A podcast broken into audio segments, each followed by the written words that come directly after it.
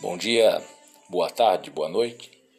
Eu não sei quando você vai ouvir esse meu podcast Roots. Então, comecemos desta forma. Vamos lá, texto base 2, parte 2, continuação. Da etimologia da palavra direito e sua significação como norma agente da etimologia da palavra direito e sua significação como norma agente. A palavra direito, etimologicamente, tem significação adstrita à palavra disrectum, no sentido de dis, muito intenso, e rectum, reto, justo, algo muito justo. Portanto, disrectum, muito justo algo muito intenso, algo muito justo. A partir dessa noção é possível conceber o direito como mínimo ético, necessário à, à vida em sociedade.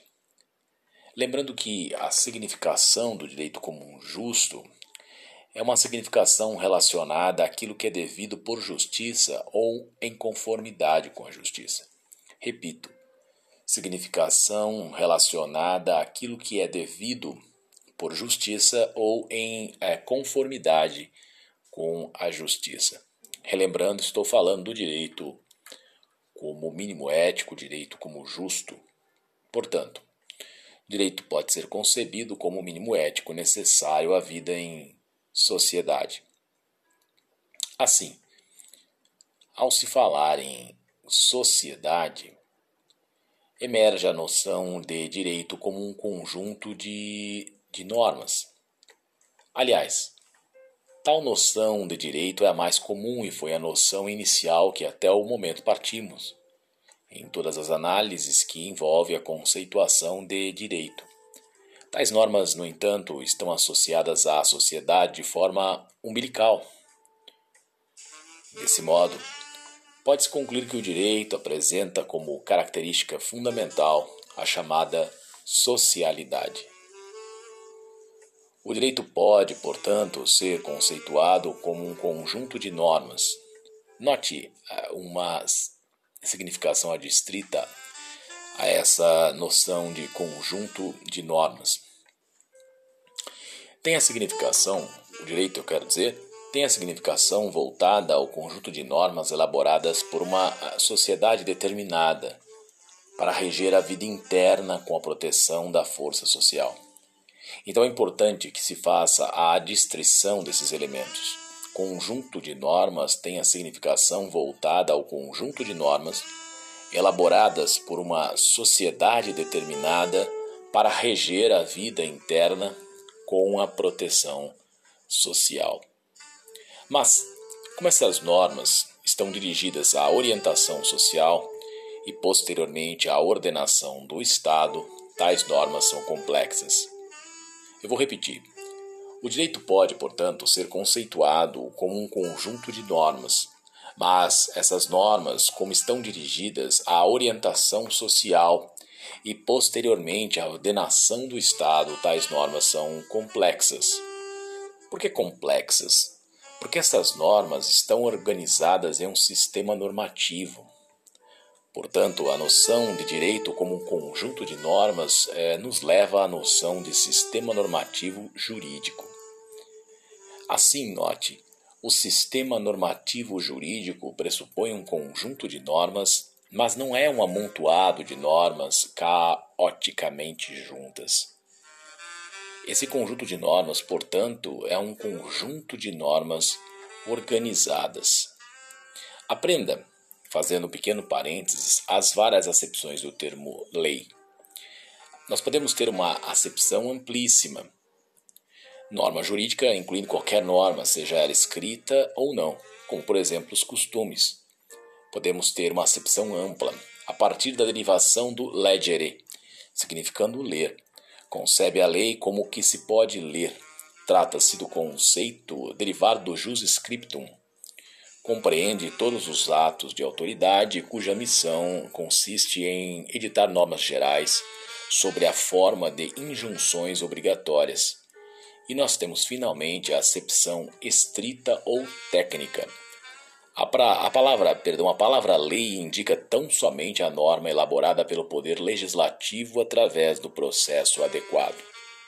Portanto, as várias acepções do termo lei comportam uma acepção amplíssima, uma acepção ampla e uma acepção estrita ou técnica. Amplíssima, qualquer norma, seja escrita ou não, portanto, incluindo-se os costumes.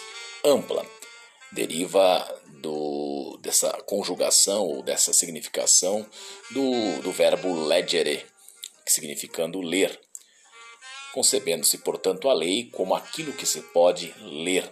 Então, é derivado também do termo jus scriptum. Portanto, a concepção ou acepção ampla de lei compreende todos os atos de autoridade cuja missão consiste em editar normas gerais sobre a forma de injunções obrigatórias. E a acepção estrita ou técnica a palavra, a palavra lei, desculpe-me, a palavra lei indica tão somente a norma elaborada pelo Poder Legislativo através do processo adequado. Prosseguindo, portanto, nós estávamos falando do sistema normativo, o sistema jurídico, que pressupõe um conjunto de normas, e esse conjunto de normas não é um amontoado de normas caoticamente juntas, porque as normas esse conjunto de normas, melhor dizendo, é um conjunto de normas organizadas. Assim, as normas se estruturam em um sistema, conjunto de normas organizadas. Desse modo, tem-se a ideia de interrelação de normas em uma estrutura. Tal estrutura, por sua vez, mostra-se hierárquica, coesa e fechada.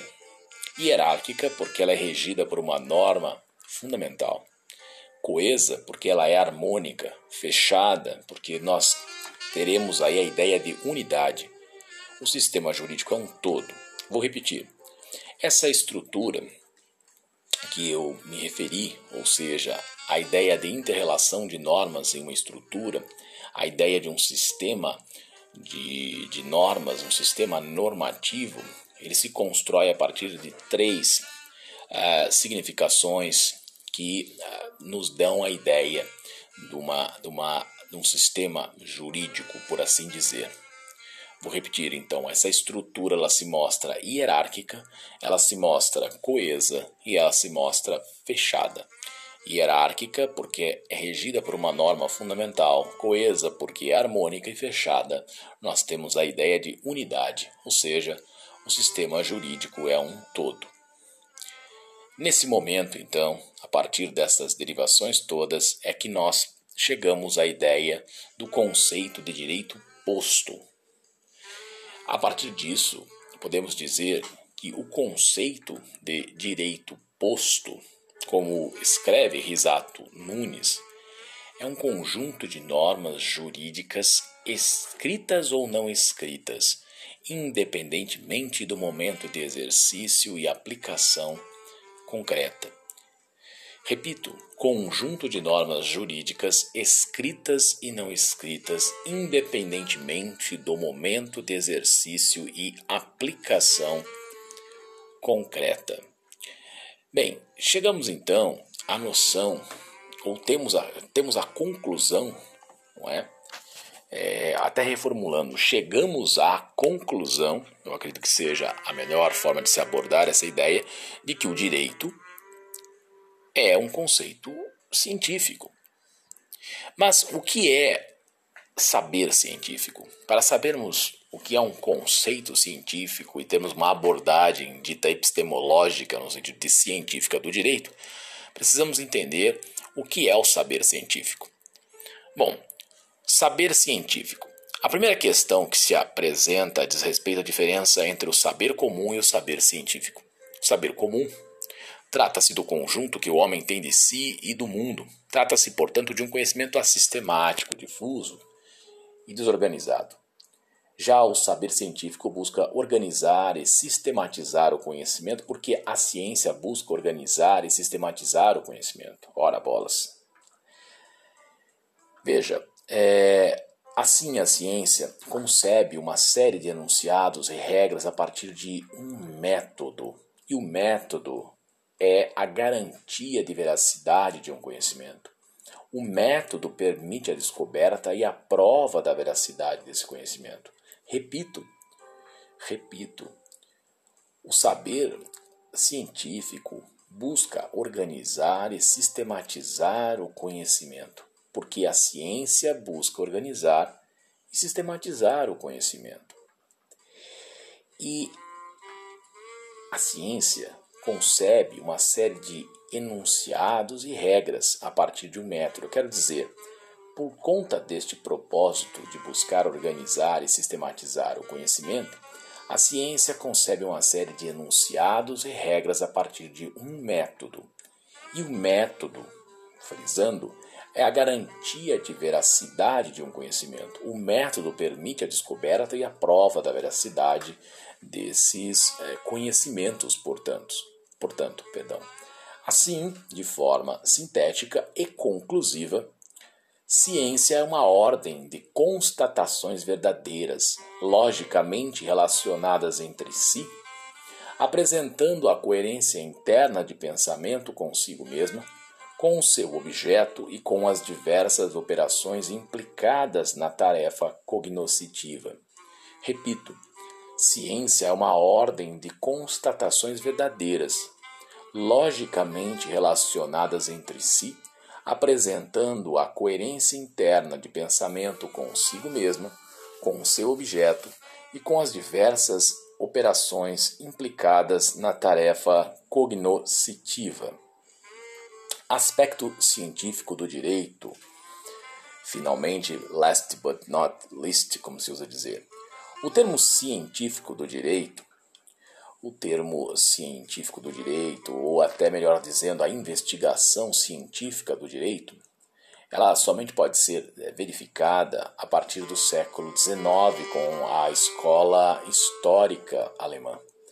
É justamente no século XIX com a escola histórica alemã que nós passamos a ter essa forma de abordagem do direito. Tem-se aí a contraposição de vários conceitos do que era direito. Assim, o chamado monismo jurídico contrapõe-se ao dualismo jurídico, ou seja, a noção de que o direito positivo, perdão, a noção de que o direito positivo somente poderia ser aquele que provém de um Estado, não se podendo incluir no direito, portanto, o costume jurídico. Uma, uma questão que se apresenta é um parêntese, na verdade. Herbert Hart apresenta a noção de regra de conhecimento. Uma regra seria de direito quando as autoridades estatais reconhecem que se trata de uma regra de direito. Não importa se o direito ele é bom ou mal.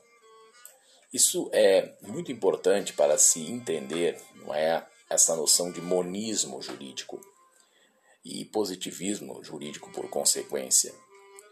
Bom, como costume, de forma bem prática, pode-se entender o conjunto de ações que entendemos ser obrigatória pela repetição social, a qual aderismo, aderimos é, voluntariamente, repito. Como costume, de forma bem prática, pode-se entender o conjunto de ações que entendemos ser obrigatória pela repetição social e a qual aderimos é, voluntariamente. Por exemplo, a fila de banco.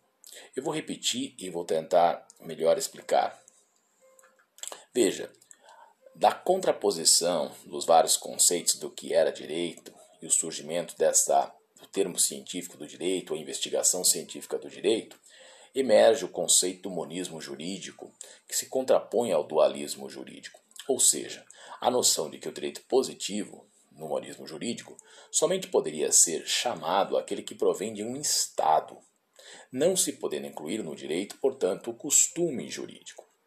E a partir dessa noção é que nós temos esta explicação do Herbert Hart, que eh, nos traz a noção de regra de reconhecimento, considerando-se uma regra é, ou melhor dizendo, considerando-se que o caráter jurídico de uma regra ela deriva do reconhecimento das autoridades estatais. não importando se o direito é bom ou mal, e a noção de costume, não é? Como um conjunto de ações que entendemos é, ser obrigatória pela repetição social e por conta disso aderimos voluntariamente a esse conjunto de regra ou essa regra costumeira. Para finalizar, uma questão importante reside na noção do direito como uma norma vinculante. Assim reconhecida a validade dessa norma pelo Estado, a regra eh, será aplicada, independentemente de seu conteúdo. Tais ideias provêm eh, dos estudos de Hans Kelsen. Vem à luz, finalmente, a noção de heteronomia do direito, ou seja, o direito é imposto pelo Estado, independentemente de nossa concordância. Em outras palavras, o direito é externo a nós.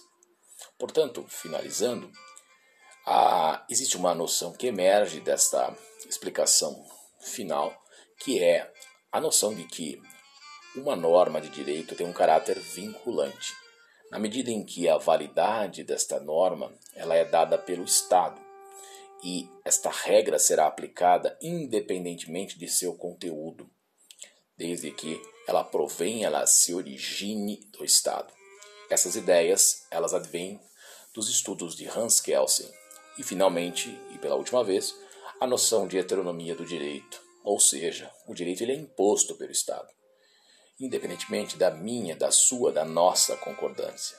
Em outras palavras, e finalizando, o direito ele é externo a nós. Abraço.